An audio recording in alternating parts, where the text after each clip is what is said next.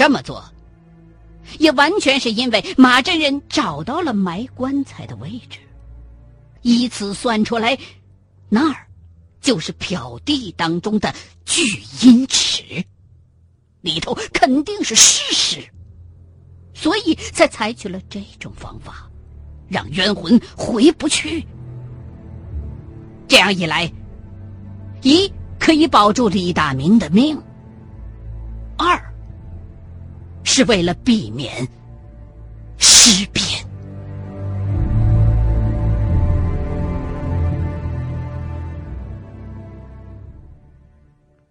找器官的位置，本来是确定生气走向用的，很少有人把这器官定死，因为这么做是逆天的。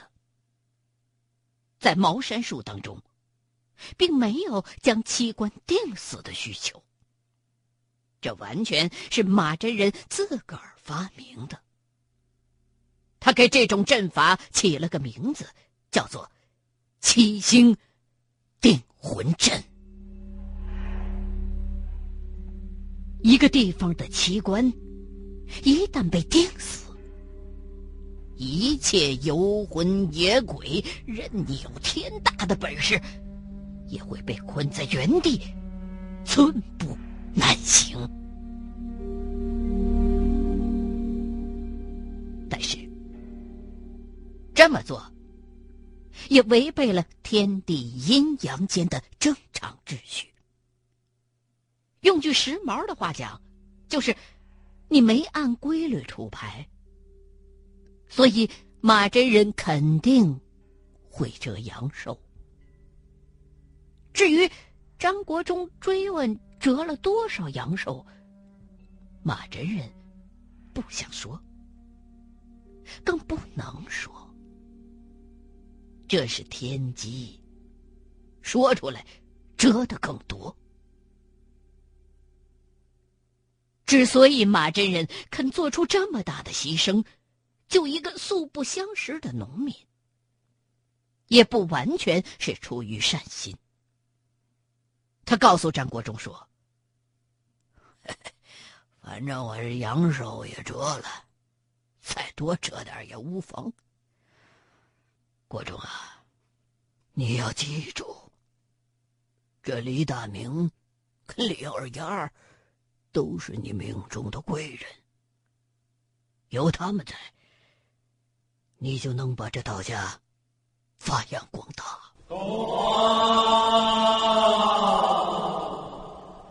这马真人，本名叫做马纯一，是全真第一百零七代掌教。他的兄弟马思甲是茅山掌教。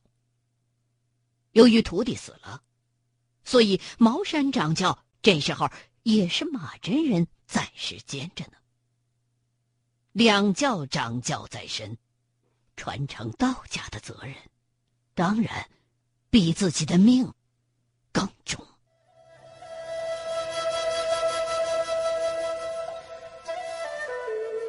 马真人还告诉张国忠，那块破玉名字叫做死玉，产于云南。在玉匠看来，这种玉属于捡都懒得捡的玉渣。可是，在茅山术当中，这可是宝贝，有吸引怨气的功能。李大明虽然枯瘦如柴，但是毕竟还是个活人，身上还有阳气。那清朝进士的冤魂得不到阴气的补充，李大明身上的阳气就会让他很难受。不得不附在这块玉上，而他一旦进去，就出不来了。李大明吐出来的那些黑水儿，其实就是胃液混合了一种叫做怨秽的东西。如果没有这块玉把那些东西给引出来，李大明体内的怨秽攻心，一命呜呼，那是少不了的。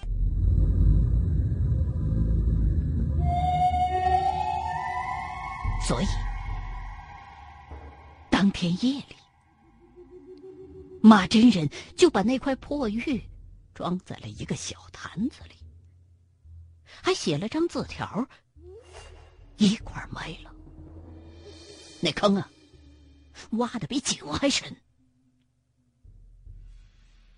写字条的时候，张国忠还以为师傅要画符，在旁边瞪大了眼珠子瞅着。可是，没想到马真人在那张字条上写着的，却是一句话：“此玉不祥，挖到埋回去。”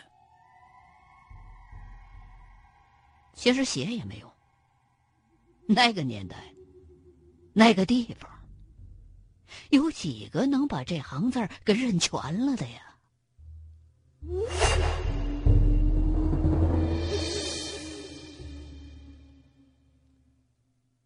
虽然跌了眼镜儿，但是张国忠还是被师傅写那张字条的时候用的那笔俊秀的小楷给折服了。在张国忠的印象里，自己见过的书法最好的，应该就是学校的魏书记。可是这回看了马真人的小楷，就觉得魏书记那两笔真跟蜘蛛爬的没什么区别了。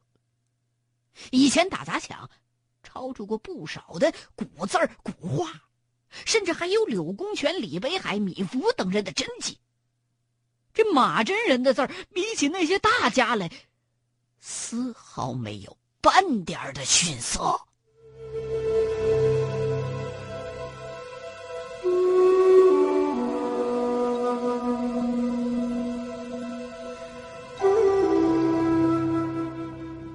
大笔一挥，又一年。这一年对于张国忠来说。可谓是心惊肉跳的一年，一辈子的罪，都在这一年全受过来了。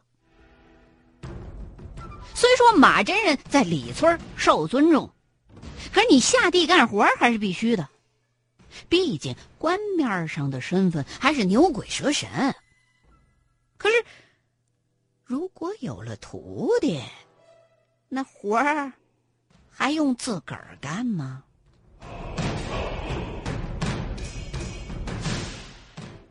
国忠也有自个儿的劳动任务啊，虽说只是象征性的，但是对于这个城市里长大的小伙子而言，已经是很繁重了。而且，马真人这份活，他得一块干。要说这马真人折腾人的本事，那绝对是专家级别的。他亲自给张国忠缝了个布袋子，这布口袋里。装上了二十多斤的沙子，然后给他绑腿上了，说是要练筋骨，不许村里边任何人帮张国忠的忙。好家伙，这一天这农活干下来，还得带着两腿二十多斤的沙袋，张国忠简直已经累的就拉了胯了。这还不算，回到家里头。还得被逼着背口诀、背心法，不到三更不许睡。要是背着背着睡着了的话，后脑勺冷不丁就是一烟袋锅子。更离谱的是，隔三差五的就被他师傅马真人给赶到坟圈子里去过夜去，说是练胆儿。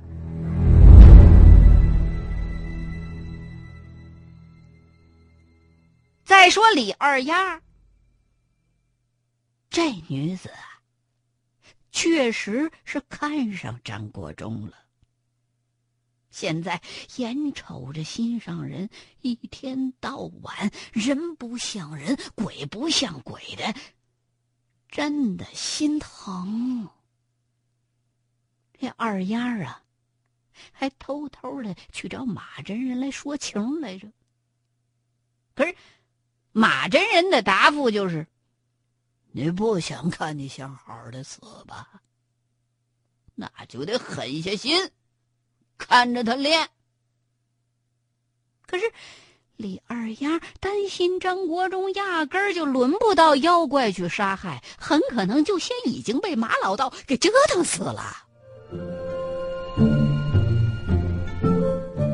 这张国忠啊，也不是省油的灯，基本上每天都偷着往师傅那菜里边吐口水，往他鞋里边撒小石头子儿，这都是固定的项目。他心说。这死老头不是说自个儿折寿了吗？怎么一点要挺尸的迹象都没有啊？在这一年当中，张国忠对于李二丫的好感得到了飞跃性的提升。因为李二丫一来长得不错，是张国忠喜欢的那种类型；二来。他总是偷偷的往地里头给张国忠送饭。繁重的体力劳动，让张国忠每天就像饿死鬼投胎一样。你甭管李二丫做出来的那饭菜都是什么味儿，反正吃的一律是美味佳肴。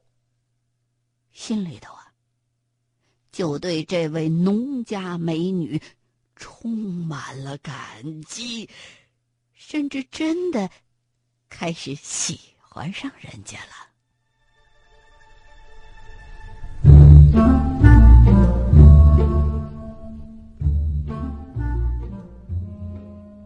既然是农家美女，那就免不了有别人惦记着。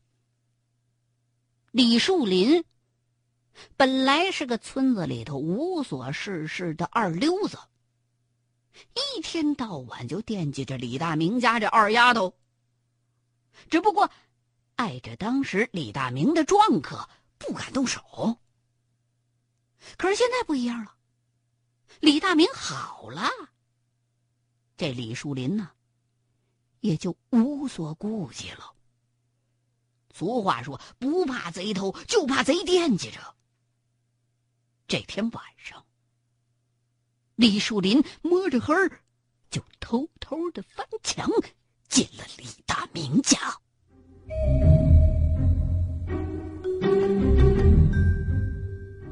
当时，农村所谓的墙，也就是个摆设，屋门就是掩上而已，也不上锁。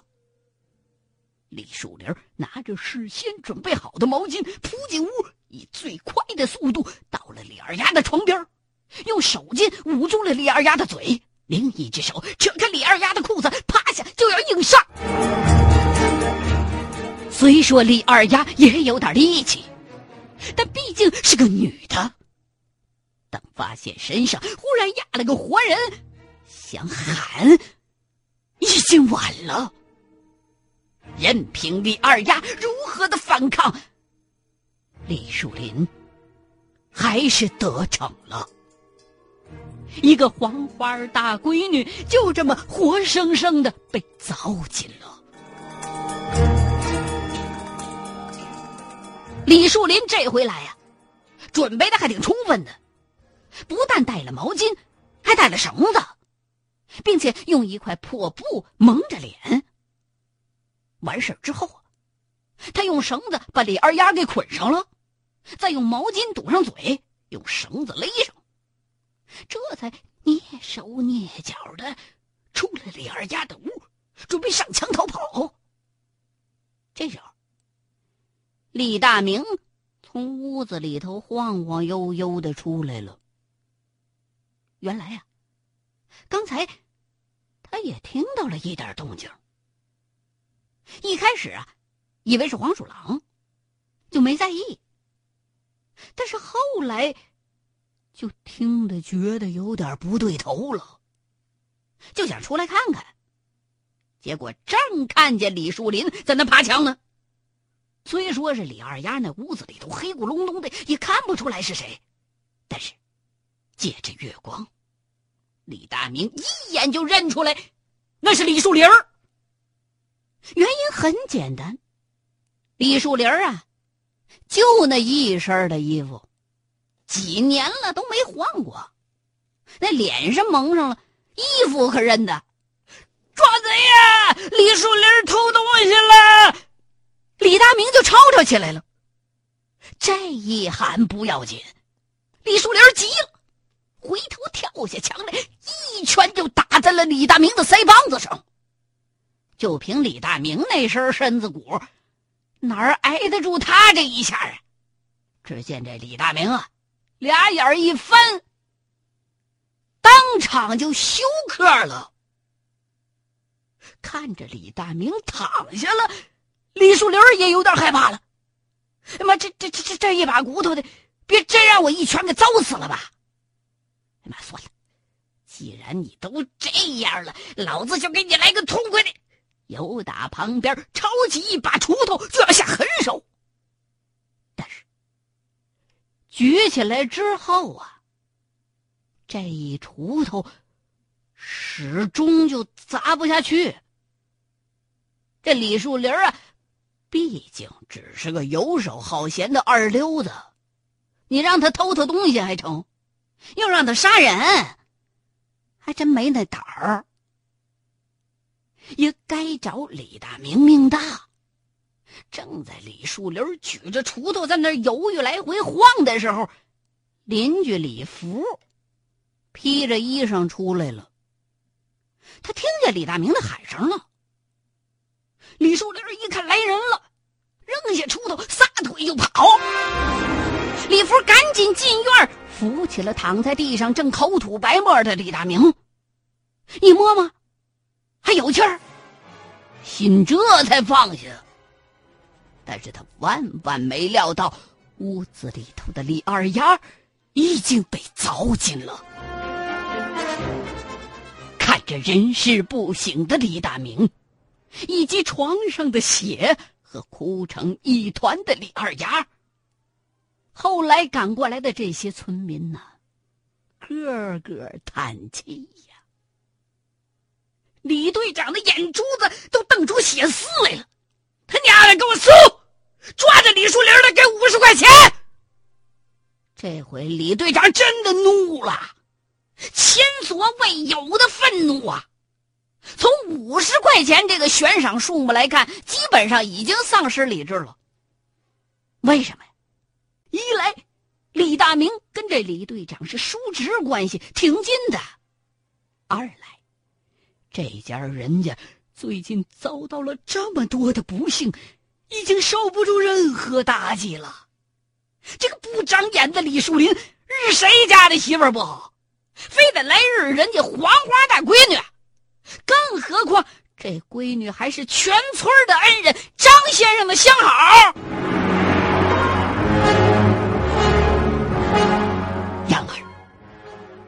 这时候。怒火烧得更旺的是张国忠。以前斗汉奸叛徒的时候，大体上谈不上是恨，顶多是烦。现在这种恨，那才叫真正的恨，刻骨的恨。这时候，张国忠白天的累劲早就没了，跟李队长不到一分钟就制定了搜捕的计划。由张国忠领着全村十几号知青和十来个村民搜东边，李队长的大儿子李富贵带着几个民兵和十来个村民搜西边，南边、北边分别交给李福和李队长的二儿子李二贵。李队长的小儿子带着五六个人在李树林家蹲点儿，马真人则留下来给李大明号脉针灸。李队长是亲自负责安抚李二丫。同时派出了几个村民，一路小跑去附近几个村送信，协助搜捕。一时之间，李村和周围那几个村顿时是灯火通明啊！到处都是拎着油灯、打着火把的搜查队伍。说实话，即便是现代公安干警追捕重案犯，也就这样了。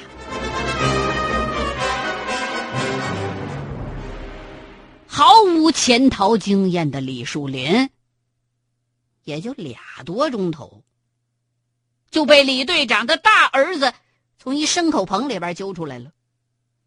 等送到张国忠跟前的时候，早就被打得鼻青脸肿的了。见李树林落网，而且是自个儿儿子抓住的，李队长长出了一口气。一来是罪犯归案了，二来省了五十块钱呢。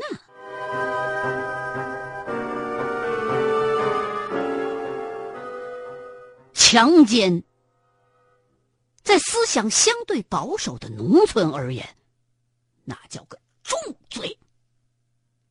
按照愤怒的李队长的意思，直接打死、刨坑埋了就完事儿了。当初对付日本鬼子都是用这招。但是，张国忠再愤怒，毕竟是城里人，知道私刑是用不得的。虽然不能擅自处死李树林，但斗一斗还是可以的。第二天，李村建村以来最大规模的批斗开始了。